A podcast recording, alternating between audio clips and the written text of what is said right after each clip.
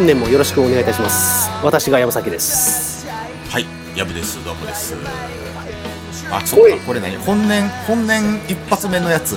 これ2023年一発目ですよ。ああ、そうっすか。ああ、そうですか、はいそうですか。いやいやいやいや。ですね。もうあれですよ。だか今年丸丸9年終わったから 10, 10周年ってこと？えどういうこと？10周年って10年？なんですか？一応2013年からって書いてるから、うん10年目に突入ってこと突入ってことなのかな？です。2013の暮れから始めた？そうそう、2013の暮れから始めたから、今で多分丸々9年。あ丸々9年ですか。そう。で、まあはあ。10年目ってことか。あすごいですね。うん、そうですね。すごいね。あーだってプロ野球選手の平均登録年数が7年か8年って言われてますからね。えー、じゃあプロ野球人生よりも長いんや長くやってますよ僕らは。すごいですよこれ。ちょっとあれですねあの山崎さんあの、はい。今体調崩されてるということで、そうですねちょっと鼻やら喉やら、うん、だいぶ来てますね。今喉が痛い。喉がねちょっと焼けるように痛いんですよねこれ、えーあの今流行りのちょっとビールスに引っかかってしまいまして、はいああウイルス、ええ。ウイルス。なるほど。そうです。いやでこれ僕思ったんですよ、うん。あのえっ、とまあ昔以前、うん。まあ、あのドミニカ共和国に、うん。まあ、住んでましたけども、はい。日本の感染拡大率が10倍ですよ。えどういうこと？どういうこと？えっ、と、日本と、うん。えっ、と、まあ、ドミニカ共和国の感染拡大率を比較したら、うんどっちが？10倍向こうの方が悪いんですよ。あドミニカの方がかかってるってことや。かかってますね。ああそういうことか。10倍かかってるし、かつ、あの、国とか全体的にも不衛生なんですよ。ああそうなまあ、んだ汚いんですよ。うんにもかかわらず、僕向こうでは何にもならなかったんですよ。なるほどね。で、うん。日本来たらこのざまですよ。うん。日本は実は汚いんじゃないかと。なんかね、これ、あの、綺麗にしすぎてるでしょ。うん。消毒がなんや言うて、はい。いやそう手洗いうがいの文化は僕は非常に大事だと思うんですけど、うあのね、あっちこっちに消毒を決まってるのはあれ僕はどうかなと思いますね。ああよくない。あれで、あの、雑菌を殺しすぎてう、ん。あの、いらんもんを、うん。ななんなんていうか、細かいしょうもない菌をブロックする免疫が働くから、うん。でかいのも、なおっって、防ぐぞって、多分体は頑張ってくれると思うんですけど、はいはいなるほど。そういう機能が実は落ちてるんじゃないかなと。うん。うん、あと、うんそんな気はしますね。まあ、それからあと、最近ちょっとお酒の無料が激減してて、はいアルコール消毒がちょっと行き届いて 行き届いてない部分が、まあ、結局消毒なんですけど、どね。うんいう気もありましてそうですか。いやいや、まあ、まあ、とにかく、そうですね、もうこれ気をつけようないですけれども、はいまあ、お気をつけください、皆様方。そうですね。最近なんか、ギター練習してるんですよ、僕。あ、また練習熱が上上がってきましたか。そう、あなんか、ペンタトニックとか。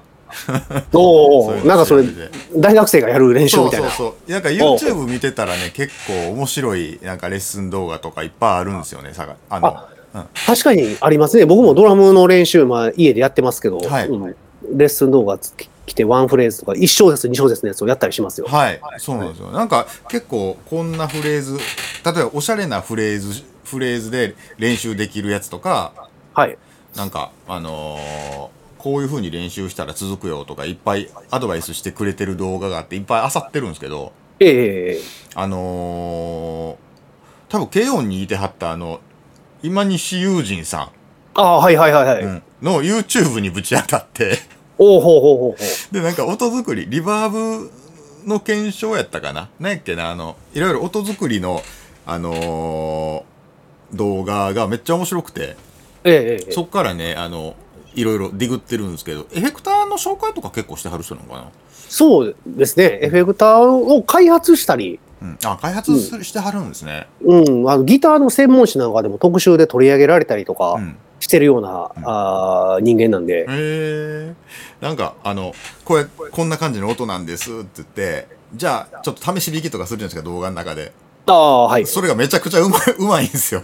ああ、そうなんや。ギター。なんかゲストの人とかギタリストとかも来てて、ええなんかその人が弾い、その人が弾いたりする全員めちゃくちゃうまくて、うんうん。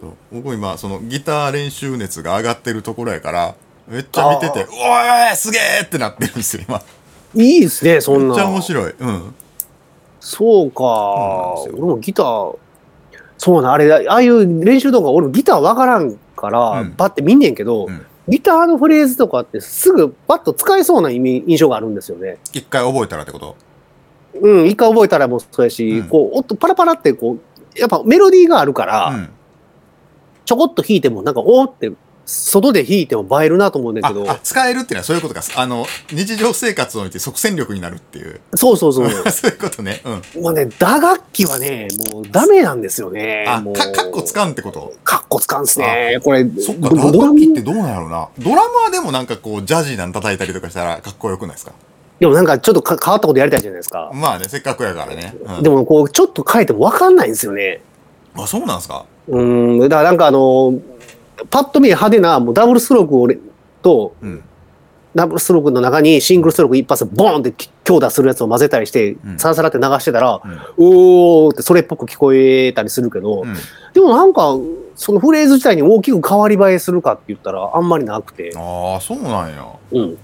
一回だからちょっと違うことやったろうと思って、はいはい。あの、ジャズのこの4バース、8バースのあのドラムのソロのコーナーで、あの、ジャズのスイングビート以外のうん。あのアフリカのリズム、ソンゴとか、うん。あんなん混ぜたろうと思ってやったけど、へー。ソンゴは難しくてね、そうなかなか、うん、ソンゴって西アフリカの、えっとね、今のベナンとか、うん。えっと、セネガルとかあっちの方で発祥したまあリズムのパターンがあるんですけど、あそうなんですね。えーそれをちょっとやったろうと思ったんですけども、なかなかやっぱ難しくて、かっこつかんかったですか？全くですね、もうドタバタですね。そうか。いやギターはいいですよ。ギター確かに。うんだってキャンプファイヤーに持って行ったって、キャンプファイヤーでパチパチパチってやって、んやってる中でポロンって弾いても入るもん、ギターは。そうなんですよね。で、俺も最近その、なんとなくポロンって弾いて生えそうなやつってどんなんかなって思って、はい。ネットでめっちゃ調べてたら、うんどうやら最近そのネオソウルっていうジャンルの音楽がおしゃれやということおうネオソウル。っていうのがなんか3年ぐらい前からなんかおしゃれおしゃれっていう流れがあるみたいで、うん。今だからそのギターを練習してます、僕は。ああ、ネオソウルってのはソウルミュージックってこと？新しいうんまあネオやから。そうなんですよね、きっと。うんああ、そうなんや。でもなんか、でもなんか僕が高校生、中学生の時に泣きのギターっていうのが好きで、はい。まあ、僕はあの、えーラルクの剣とか、まあ、それをあの、現代までずっと煮詰めて煮詰めて、た、あの感じの、自分たちが若い時にやってたことの延長線上にある、なんか、うんジャンルやなっていう感じがして、ああ、この、こういうことに、こういうジャンルの名前がついたんやっていう感じでした。ナッキーやったらあれかな、そのサンタナの哀愁のヨーロッパとあ、か。そうそう、その、そんなんとか。うん。確かにラルクのケンさんのソロはそういうのあったね。ああと、シャ乱Qのはたけさん。もうなんかちょっと演歌っぽい、いい感じのこう、メロディーを入れるんですけど、はい。なんか多分、俺はそれはめっちゃいいなって思ってて、ええそれ、そういうのを多分追求した人たちのジャンルなんかなって感じ。はあ。確かにその、日本でも演歌のバックで弾かれる人って、あの、まあギターでもドラムでもうん、かなりやっぱり渋い演奏される印象は僕も正直あって、うん。うん、あの、まあ、吉幾三さんとか、うんの後ろもそうやし、うん。うん、なんか、いつかはああいうドラムを叩きたいなと、うん。うん、演歌のバックでね、やりたいなっていうそういうロマンもあるんですね。そうですね。まあ演歌なんか、そうやっぱりああいうこう魂を揺さぶる、さっき言ったネオソウルミュージックだったっけ、うん。うん。うん。あの魂を揺さぶる、そのソウルミュージックって言われるジャンルのものっていうのかな。うん。演歌もジャパニーズソウルミュージックって、うん。あの、英語で訳したりしますけども、はい。やっぱりそういうのを、うん、まあ学生の時もやっぱすごく聞いたりしてたんで、うん。で、人がやってるやつをカバーしてるやつパクったりして、うん。うん、で、実際僕もその、まあ、ソウルミュージックっていうんですかね、リズムブルースというか、うん。ああいうのが、やっぱり興味があって、うん実際い行ってきたんですよ。うん。こともありまして、昔。あの、モータウン、はいはいはいはい、ミュージアムおおモータウンミュージアム。はいうん。アメリカのデトロイトにあるモータウンミュージアムとか行って、うんスティービー・ワンダーとか、うん。スライアン・ザ・ファミリー・ストーンとか、うん。ジェームス・ブラウンとか、うん。ああいう人らの、うん。そういうレコードやら、なんか使ってたそういう楽器とか、レコーディング機材が飾ってあったりして、ああ、なんかええなと思ってね。あの、あんまり芸達者なタイプのドラマーじゃないんで、僕も。はいはい。ああいう後ろでなんか前でこう、歌ったりしてる人の後ろでうん、どっちどっちどっちってやって、ええとこでスパーンってこう入れるうん。タイプのドラムが、どのジャンルやってても好きでね、うん。うん。まあ練習するのがちょっと大変やったから、難しいのを避けたっていうのもあんねんけど、あうん。ああいうソソウルっていうミュージックって言われるようなカテゴライズされる、うんまあ広い意味で、うん。国問わず、うん。そういうのはすごい好きかなって。うん。あれなんですか？そのオーソドックスな叩き方の割合が結構多いんですか、ああ、かなり多いですね。なんかそん譜面に、な印象やねんな。うんそうそう、譜面に起こすとただの8ビートとか、うん。あーその、ちょっと16の裏入ってるとかっていうのは、それぐらいのもん、うん。フレーズだったりすることが多いけども、うんうんうんややっぱりその叩くと、微妙に跳ねてたりとか、うんいそのリズムの揺らぎなんかがあったりして、うん。機械ではちょっと再現できないというか、なんか手数少なくてグルーブがあるようなスタイルっていうことなんですかね。そうですね。うん。で、曲名ちょっと忘れましたけども、うんスティービー・ワンダーのある曲なんかでも、うん。跳ねてんのとベタっとしてんのとどっちやねんみたいな。あ、間、うん、ああるあるある。ね。ありますよねあの、あのグね。うん、あるんですよね。うん。これどこで落とすんやろって、うんでも普通に年叩いたらおかしいんですよ。うんベタベタしすぎて。うんえーって。でも跳ねたら跳ねしすぎたで、くどいんですよね。うん。これどこでやってんのかなーって。うん。気持ちいいとこっすよね、それも。すごい。そうなん、そうなんですよ。うんで、だからそれを踏まえて、まあ僕あの、レッドホットチリペッパーズ好きなんで、はい。そう聞き返したりしてると、うんあの、うんええところの位置で、その音を落としてる、うんあの、ドラマーのチャド・スミスなんかのうん。演奏したりしてて、うん。ああ、今聞いてもやっぱすごいなって、まあすごいなというか、あの、もうこのモータウンの影響を受けてたんやなって。ううんん。ええとこで落としてるっていうのは、その、もうその気持ちいいとこ、ジャストのタイミングがあって、そこにうん。お落としてるってことなんですね？あの、ボーカルがうん。気持ちよく聞こえるポイントにうん。落としてくるんですよね。ああ、そういう解釈か。なるほど。うん。だ結構その、僕なんかリズム楽器を長年やってて、まあ、はいベースと合わせろっていうのは、うんもう耳が落ちるほど言われてきたわけなんですけども、はい。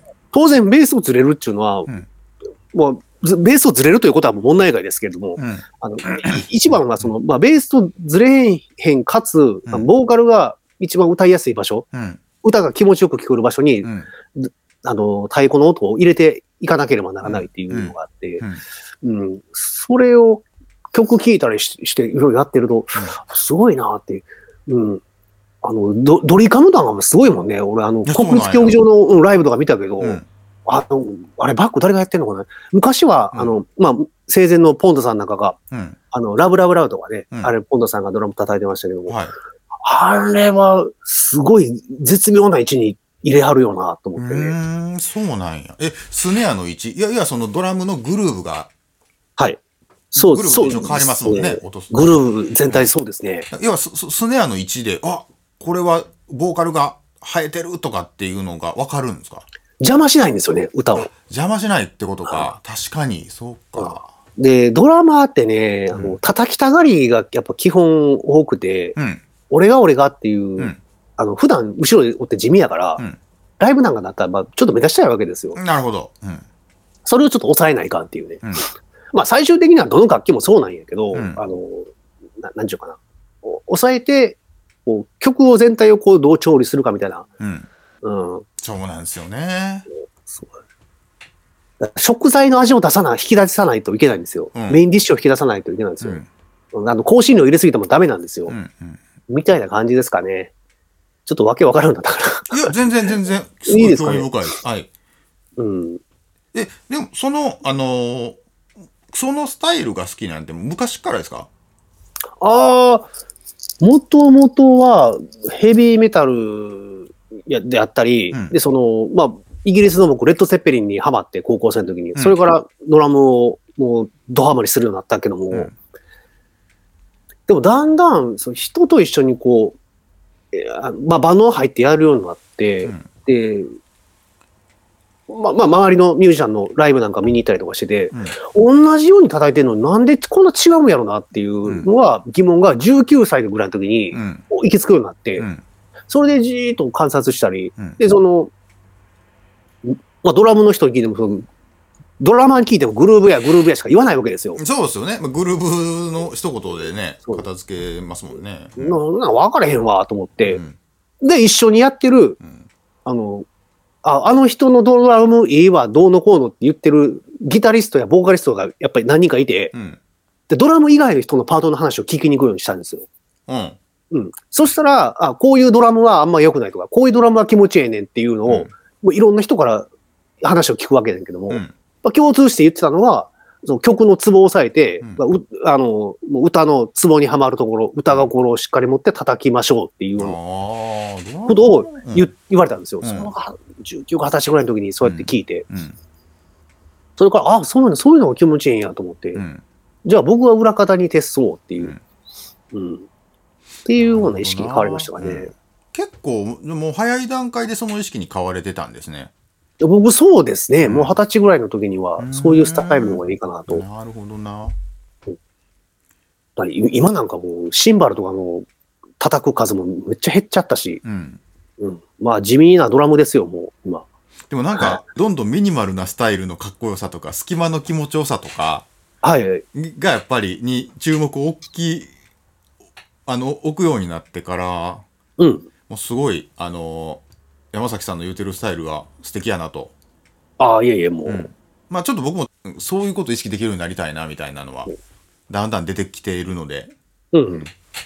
まあね、矢部さん普段ボーカルもやってるから、うん。あ、これやられたらちょっとリズムうるさいなとかっていうのは、多分結構あると、あるんじゃないかなとあ思って。るあとそう曲録音しとってもやっぱこうあのいろいろギターと重ねたくなるんですけどはいはい。情報量多くなると歌、うん歌が頭入りにくくなるなとかああ、はははは。結構あるんですよね。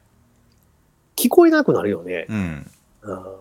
で、一番もうお客さんが聞いてて、あの、僕はもうずっと思ってるのが、うんドラム聴きに来る客なんかおらんと。そうそうそうそういうことだよね。うん。みんな歌聴きに来とんねんと。うん。で、よくてギターですわ。うん。うん。俺が目立ってもしゃあないやろうっていううんのは、それはずっと思ってますね。なるほどね。うん。だからあんまりそのね、俺が俺がみたいなのね、うん。出るってはないですね。モータウンってどこなんやろ？モータウンはいい、まあ場所はそのアメリカのミシガン州デトロイト、うん。あたりデトロイト、あ、うんデトロイトにあるんですね。あれ、モータータウンの略なんですよ。ああ、そうなんですか。もともとフォード、アメリカの車のフォードがあって、あれ、フォードの一大生産地がアメリカのミシガン州やったんですけど、おお、そうなんや。そう車やからモータうんー。で、そのモーターの街でモータウンと。へえ、そうやったんや。で、その労働者たちが音楽を聴いたり、うん。そういう音楽を聴いてたんでしょうね、そこで。うんまあ、仕事明けに酒場に集まって、うんビールや、あの、バーボン片手に、あの、バケツの裏を叩いたりとか、ちょこちょっと壊れたギターを弾きながらうん歌を歌ったっていう、多分そういうのがルーツなんじゃないかなっていう。アメリカ南部のブルースとかジャズなんかもそうですけど、うんうん。結構ね、アメリカは、割と日本みたいなほどの多様性はないですけども、うん各地各地でね、歴史がその日本ほど、あの、深くないながらでもね、いろいろあるんやなと思ってね、へえ見。てると面白いですよ。うん。内陸の方はね、やっぱりその旅行で行ってもニューヨークとかロサンゼルスとかうん。ぐらいしか、まあ、僕はロサンゼルス行ったことないからわかんないですけど、はい。えーすあの、その辺に行ってちょっと終わっちゃうってイメージが多いんですけども、うんちょっとこう、違うところに足を踏み入れて、入れてみると、うん。まあね、外国の方も日本観光来て東京だけで帰ったらつまらへんみたいなうん。あのに似てるかもしれないですけどね。どな。山崎さん行ったんですね。モータウン行きましたよ。えいつぐらいなんですか、それって？モータウン行ったのは、えっとですね、えーっと、もう10年ぐらい前ちゃうかな。へえ。うん。か足運びますよね、山崎さん。すごいな。当時はね、なんかめっちゃ行きましたね。うんで、あの、ドラムはやっぱりまたその当時めっちゃ上手くなりたいっていうのがあって、で、曲作ったりもしてたから、はい。アレンジのネタも欲しいし、うん。うん、どうやったらもうちょっと上手くできるかなっていうミュージシャンですね。と、まあ、めっちゃやってましたね、うんあの頃は。うん。え、曲作ってたんですか？あの、先ほど言うまあ、あの、編曲ね、うん。アレンジをしてた時に、うんあの、まあ、ドラムのパートはもちろん僕やりますし、で、うん僕あの、レコーディングの際に、あの、ボーカルに結構指示出したりしてたんですよ。あ、ディレクションしてはったんや。ええそうなんや。こういうふうに歌ってくれとかっていうのをう結構やったりしてたことがあったんで、うん。で、ここの、他のパートに、ここの音はちょっとベースは、ここははあの減らしてくれとか、うん。あの、こ足すのは苦手なんですけど、音を。うんうん何をやっていいかわからないんですけども、うんうん多すぎるって音に関して、省いていくっていう、うんこうトリミングしていくっていうのに関しては、なぜか、そっちの方は、あの、センサーが働いた方で、僕、そっちのセンサーを働かせたいんですよね。あ、山さんはあれですか？あの、ど僕、加える方の僕、なんぼでもく上上から上から加えるんですよ。それはなあんぼでもできるんですけど。ジョージ・マーティンタイプ。プですね。そうなんですか。あの、ビートルズのプロデューサーのジョージ・マーティン。あそうなんですね。うんで僕は、あの、レッチリとかスレイヤーとかの、んディック・ルービンタイプです ね。ええように言うてますけど、うんうん ごっつええように言うてるけど、そうなんですよ。これだから、あの、プロデュース目線っていうかね、こううんそっちの目線で、またドラム叩いてると、あ自分で叩いてても、あ、これうっさいなとかっていうのが、うんまあ、体やから反射的に動いてしまうから叩いてしまうこともあるけど、うんあちょっとやりすぎやなって思う、あの、振り返ることが結構多かったりしますうね。んうん。まあ、ドラマーならではの目線っていうのもあるんやろうけど。うんだから、そう、そうなんですよ。で、そう、各パ楽器のパートパートでみんな見え方が違ったりとか。違う違う。うんうん。ま稀にね、全体をスーッと見れてる人もいるけども、うんあの、やっぱりその、す触ってきた楽器のスタートした楽器で見方が違うかあら、そうっすよね。あれね、やっぱりいろんな人の話聞いてたら面白いんですよ。うん。全然違うもん。だってギターとか、ここちょんしか弾いてへんけど、ええんって逆に不安になるもん、なんか。ギターって。うんこれ白玉でええんかいとか、ね。そうそうそうそうそう。それはある。ずっとなんか。俺がしたらそう、白玉がええねんとか。うんうん。そうなんですよ。で、ドラムのパートなんかでも僕そのバラードとかやったら、もう一番全く叩かへんとかもあったりするんですよ。うんうん曲を作ったうんうん上で。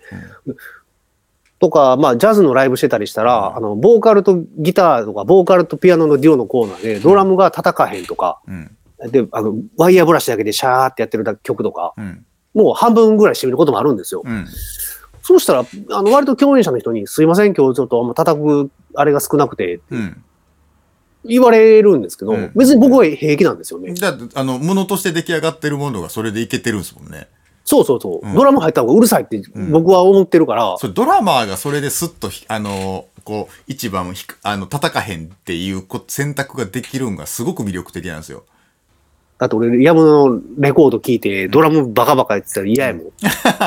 誰やこれ叩いとんで。クレジットみたいな山崎かいとか。うんこいつ、こいつ首にせえとかって思うよな、やっぱり。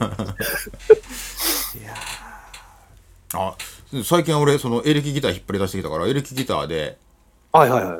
完結したあの曲はい。作りましたよ、そういやえ、マジですか？うん、あまあまたそんでなんか近々ねあの何？ユ YouTube で上がるみたいなんでまたその時にき山崎さんも見てくださいあのあコーヒーコーヒー屋さんのなんかブービーのはい。音楽最近ちょっと作ったりしてるんですけどはい。そうそれのなんか映像の中で使う BGM でこの間ギター1本で完結したやつがありますまあギターのエレキギターをどんどん重ねていくっていう感じではあはあはあ。もう何重も何重も。いやまあまあ 3, 三三個か4個か重ねたぐらいですかね、うん。まはああ、ちょっと短いムービーの映像でやってて、うん、ギターだ、あ、ギターの音だけで？そうそうそうギターの音だけで。だから意外僕的には久しぶりにちょっとシンプルな試みしたなっていう感じなんですよ。あの、他の、この前なんかインスタかなんかで上げとったやつはいろんな音が混じっとったけど、あれはその現地の音。そその場所撮影した場所で録音できた音だけで構成してたんですよ、はあはあはあはあはあはあ。あれはそういうやつスタイルの、うんで今回はもう自分のギターの音で。ギターで久しぶりにエレキギターだけで勝負したやつがまたあの映像の BGM になってるんで。ギターだけでベーゾの BGM がなるっていうのは、うん。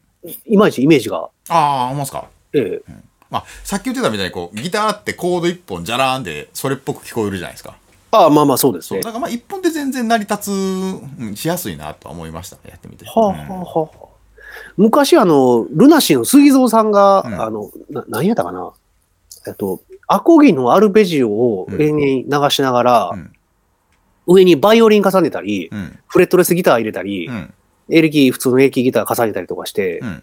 こう、お音をこう重ねていくみたいな感じのことを、だいぶ前やけどな、なんかソロ、ソロ活動してた時うん。まあルーパー使ってなんかっていうのかな。構成うん。してるんですねきっと、うん、へえと思って、あれ当時10代の高校生の時やったから、うん。聞いても何のこっちゃ意味がわからへんかったけど、うん。今聞いたら面白いかなと思ってね。うん。そうそう、あれは重ねの美学があるんですよね、きっと。なんか波のう、ん。なんか、よし、よし、よし引きっていうの、うんバシャーンっていう。あああいうのをイメージしてるうんみたいなことをインタビューで書いてた気が。えー、そうなんや。うん、何で読んだんかな？ギターマガジンかな、うん、弟が持ってたギターマガジンをうん盗み読みしたら書いてたような気が。えー、面白いな。面白い記事やな。やーもうね、30年ぐらい近く前なんで、ないかもしれないですけど、モータウンってもうすごい人気なんですね。もう多分そうですね。でもどうなんでしょうね。あのー日本では人気あるけど、うん諸外国ではみたいな、結構あったりするじゃないですか。うん。うん。あの、うんな、何やったっけ？あの人、ピコ太郎とかってうん、ヨーロッパでめっちゃ人気なんでしょ、うなんや。芸人さんの、うんピーコ太郎とか、小島よしおさんも、うんやっぱ海外ではすごい受けるらしいですけどあ、、そうなんや。で逆にその、日本でこれめっちゃ有名やのに、うん。あの、イギリス行ったら全然人気ないとかっていうバンドもあるみたいなんですよ。はあ、そうなんですね。うん。ミスタービッグとかそうらしいんですよね。あ、そうなんや。ミスタービッグ、そうなん。日本で人気なんですか。らしいですよ。うん。ミスタービッグとか、うんあとあの、クイーンとかもなんか日本ほどのあれはないみたいですよ。あ、そうなんや。へえ。あのーミスタービッグの To Be With You とかね、有名な曲、うん。うん、ありますし、まあ、クイーンなんかでも、えっ、と、去年、一昨年か、うん映画で、あのーフレディ・マーキュリーのね、うん。あれなりましたけども、うんうんそもそもあの、同性愛というテーマがあかんらしいですわ。うん。っていうことなんですまあ、そこの、あれがあるんですよね、きっと。うんで、に、あのー日本よりもはるかにそっちの考え方に対して保守的やから、うんもうそもそもその、それが流れてる時点で、うん。もう、いや、もう、すいませんっていうふうなうん。見方をされてしまうみたいなんですよ。ああ、そうなんや。うん。じゃあ、なかなか広まりにくいね、それやったら。うん、じゃないかなと思いますね。うん。なんか、そう、イギリスの日本人の方が、なんかそういうことを、なんか言ってましたよ。へえ。そう実際はこうです、みたいな。イメージでもだいぶ違うんですね、そうやったら。なんか違うみたいですよ。でもなんかあのね、海外とかでも、海外では有名やけど、うん日本で全然名前知られてへん人とかもいますもんね。いますね。何やっけ？なんか、ソース作った人とかやっけ？なんかそういうのテレビで見たことがある。そうさん、キッコーマンとかの？いや、わかんない。なんなんやっけ？なんかあの、アメリカのどっかの街の壁画になってる日本人がいるんですけど、はあ、はあはあはあ、なんかその人のこと日本人、あの日本では全然、日本人の人は全然わかんないみたいな、なんかうんうんそういう番組を見ました。あれ、どこやったかな？あれ、ニューヨークの双方かなあ、そうかもしれへんですね。うん。あの、でっかい壁にめっちゃ書いてるやつでしょそうそうそうそうそうそう。でっかく書いおっちゃん、おっちゃんやっけな、なんかが書いてて。あ、おっちゃんおっちゃん。ううんん。。なんか、はハット、ハットかなんか被ってるおっちゃんやったような記憶があんねんけど、うん。うん。なんかそんな人がいるみたい。ああ、そうなんやな、だからそういうイメージなのかな。そうやな。だからあの、ところ変われば見られ方も変わってくるから、ううんん。面白いよな、うん。そうだからやってみたいよな。だからあの今ここでやっててもうまいこといかへんっていうのは、うん。意外に環境変えたり、国変えたりしたらうまくいくっていうこともうん。ね、あったりするし、うんうんううん。んモータウンってどうなんですか？その、ぜ、みんな好きなんですか？どうなんやろうな、うん。あの、モータウンミュージック全体がどうかは分からへんけど、うん。あの、スティービー・ワンダーなんかはあの、ハッピーバースデーとかで、あの、誕生日で流したりとかうん。するようになってうん。ることが多いから、うん。そっちの方で、だモータウンがどうって認識はされてないかもわかんないですけど、ううんん。あの、お誕生日の時やっていうので、うんなるほどね。らクリスマスでも、だって、清この夜とか、あんまりないやんか。うんその、普通のそういうやつよりも、今やったらもう、だってもうクリスマス言ったらマライア・キャリーになってまう、なもうてるよ。ってるね。うん。なってるね。ちょっと流れすぎやで、ねうん。まあ、流流れすぎやね。うん。あ俺はもう絶対稲垣潤一やからな。あ、クリスマスキャロルの。キャロル、もう絶対稲垣潤一やで。ディナーショー、うん。あの、駅のポスターで見て、はい。どこやったかな？千葉なんとかホテルっていうとこでうん。あって、夏終わりぐらいに見て、うん。9月頭ぐらいかな、うん。ポスター見たら、もう、A- S 席、A 席完売やで。へえ、そうなんや。人気すごいなんや。キャロルすごいで。クリスマスキャロルう。ん。クリスマスキャロル、もう、いやもう好きやわ、あれ。昔。わもうこれ喋っとっていいんですかねこれ。俺稲垣稲潤垣潤一、クリスマスキャロルの頃には以外の曲知らんかもしれへん。僕はあれなんですよ。ドラマの稲垣潤一として先知ってたから、うん。あ、この人歌も歌うんやって、後から知ったんですよ。ドラマーや、あの人。そう。えー、そうなんや。あの、タマドラムのうんモニターもやってんねん、あの人。なんかえ、モニター？あ、モニター？え、エンドーサーみたいなやつ？あ、そうそうそうそう。んで、タマのカタログにいっぱい出てて、ミュージシャンの中にあ。よし、よしき、稲垣潤一、うん。えっ、と、アルフィーのうん長谷川浩二さんとか、うん。みたいな感じでバーって出てて。アルフィーの長谷川浩二さん。あ、そうなんや。うんもうあのアルフィーのサポートやってる人サポートやってる人？うん。あ、そうなんや。あの人もタマのあ、、その、そうエンドサなんですけど。うん。うん。そうそうそう。稲垣潤一はドラマーっていうのから入ってるから。山崎さん曲知ってるんですか？歌ってる曲とかも結構知ってるんですか？稲垣潤一ですか？はい。いや、クリスマスキャロルの やっぱそうなんや。そうなんですよ。あれが強すぎて、うんもうね、もうあかん、もう抜けへん。あ なるほどな。でも本当にね、これすいません、なんか皆さん、あの、年明けで、うんこう1月ってこう12月にオンエアする内容の話だって申し訳ないんですけど、うんちょっともう喋らせてくださいね、あまあ。そうやね今こっちリアルじゃ年末やからな。今、そう、撮ってる僕らのこ心はリアルですから。そうやね、そうやね。稲垣潤うん。一はね、うん結構うまいんですよ、ドラム。ライブ、えコンサートでもタダですんのかなもしかして。いや、そのクリスマスディナーショーもチケット9月で売り切れやから、あ確認できへんわな。確認できないです。うん。稲垣潤一さんと、僕は森高千里さんは、あドラム生で見たいと思ってて、ああ、森高千里確かにドラム叩くイメージありますよね。ああ、彼女はうまいですね。あ上手なんですね、そんで。ああの人の良さも最近気づきましたね。そうなんや。うんいや、歌物の中で入ったらもう完璧ですね。それこそもう歌邪魔しないですもん。うん。まあ彼女はね、もうボーカル取りますからう、ん。その辺がうん熟知してるっていうのもあると思いますけど、うんうん歌心分かったドラマーであるかもしれない。うん。と思いますね。みんなこう、あなんかいつまでも綺麗な人や、みたいな、うん。ちょっとこうね、い色物の見方する人がいますけど、うん僕の中ではもうドラムが上手い人っていうイメージしかないですから。どれ、どれぐらい前ですか？そのプロドラマーって感じなんですか？もうあのドラムの専門誌にも出ていましたからね、普通に。ああ、そうか。あ、じゃあもうほんまその、第一線のドラマーと同じぐらいの、はいじ実力って感じなんですかね？あの、亡くなったポンタさんが、うん。あの、歌もん叩かしたら今、森高が日本一じゃちゃうか、みたいなところで。マジ？でそれ、すごない？うせや、そんな言われ、えほんまにうまいやん、じゃあ。うん。ええあの、手数なんかは全然出ないですよ。うん。シンプルに叩くんですけど。うん。だからそのドラマーで一番歌も練習させるの何がって言ったら、そのスティックを置いて歌わせろっていう、言われるぐらいですからねなるほどね。でも山崎さん、その考えは賛同できるって感じですよね。僕は大いに賛同できますねそうです。よね。うん。うん。で、あの、ドミニカおった時にもう、うんすその、外出れへんかったから、うん。もう治安も危ないし、で、コロナの真っ最中やったから、マックスやったから、うん。ほんで家の中でずっと歌っとって、うん。ほんなら歌がどんどん歌えるようになってくる、うまなってくるわけですよ。うん。で、歌う、なって、歌うようになってくると、うん。で、こう、手合スティック持ってたからうん、パタパタパタパタやってると、うん。この音余計やなとか、うん。もういらんことしてんなっていうのが自分の叩くドラムにいちいちこう、まあまあそうイチャだねモンつけ出すんですよ。うん。そしたら、音数がどんどん減っていきましたね。うん。あめっちゃいい。それもその、理にかなってる、もう感覚で分かっ、ね、感覚もうん養われそうっすもんね、それやったら。そうなんですよ。んいやポンタさんが雑誌のインタビューで言ってたのそういうことかと思って、うんやっとな20年越しに気がつきましたね。へえ。え稲垣潤一ってもうめっちゃあれなんじゃあいまだにめっちゃ人気なんですね。いや、もう僕の中では今一番ホットなミュージシャンですからね。ディナーショーって行ったことあります？ちなみに。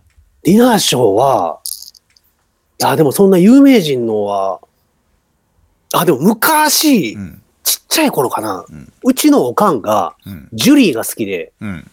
あの、ジュリーのディナーショーに連れて行ってもらったことがあったから。やばいっすね、それ。うん。あの人、な何だっけ？え？何の人やったかな？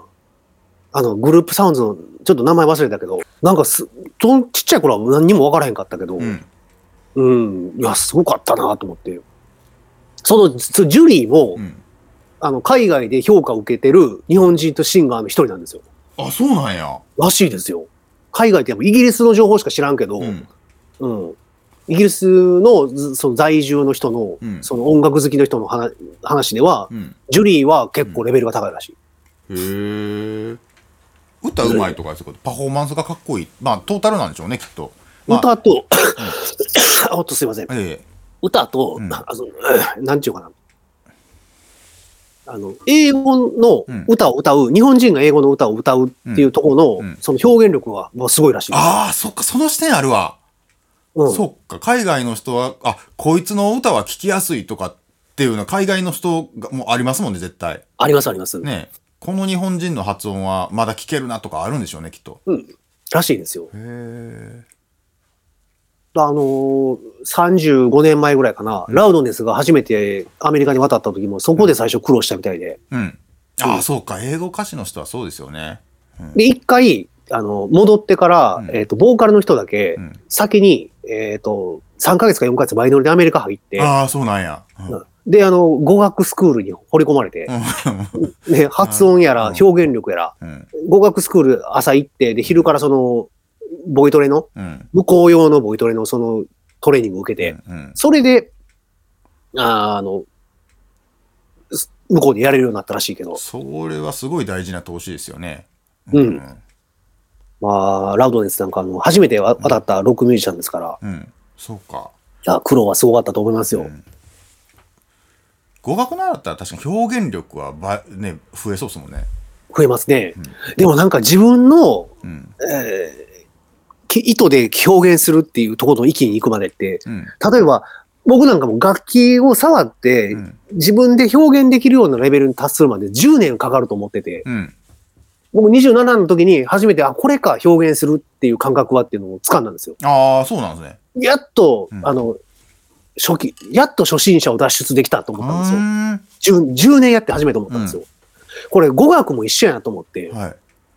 僕なんかね、まあ、一応その向こう住んでましたけど、うん。自分の感情を、その、まあ、外国語で表現することは僕はできないと思ってて、うん。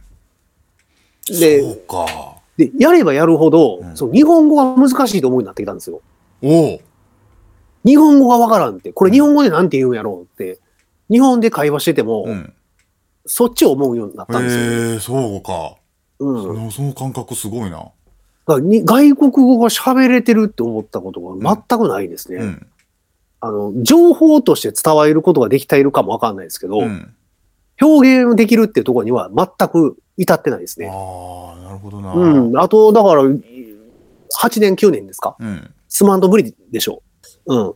僕もドラムを、その27の時に10年触れてう、ん。やっとそこまで行ったわけですから、うん。同じ時間かかると思いますよ。ああ、なるほどな。だから自分の気持ちを完璧に表現できるのは僕は関西弁だけですから。もう、使うてへんからね、うんよその、その言葉なんかはう。ん。うん、無理無理無理無理。うん。なんか、取り留めもなく喋ってしまいましたけど、なんか、あれですね、久しぶりに、なんか、ちょっと、表現がどうとかってね、曖昧な、あれが多かったですけども。まあ、たまにはいいですかね。たまにはいいですね。一つのトピックでね、もう話し込んじゃいましたね。言ってしまいましたね。モータウンがこんなとこまで飛ぶか。飛ぶかって感じですね。はい。まあね、今年も、今年もよろしくお願いします。いやーもうぜひよろしくお願いします。で、今年の暮れには、えっ、と、丸10年、はい。えー到達しますんで、はい。えー丸10年というか、丸10年プラス100回ですかね。そう、100回。うまいこと言ったら今年、え、今年の暮れには100回を迎えるんじゃないかっていう見通しでしたね。はい。うん。スペシャル企画を用意しているかもわかりません、ね。そうやっけ？いや、かもわかりません。かもわかりませんね。予定は未定ですからはい予定は未定。ですからね。はい。ははい普通通り喋ってるかもわかりませんし。いね。まあ、どこですかね？うん。そんなとこですね。はい。はい。はい。えー、それでは、えー、私が山崎とイヤブでした。失礼します。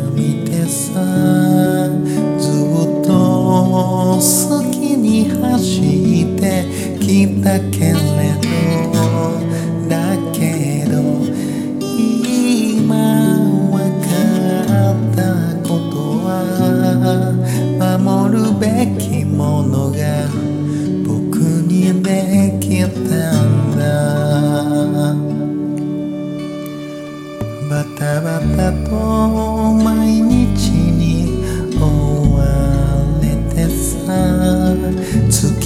caminar.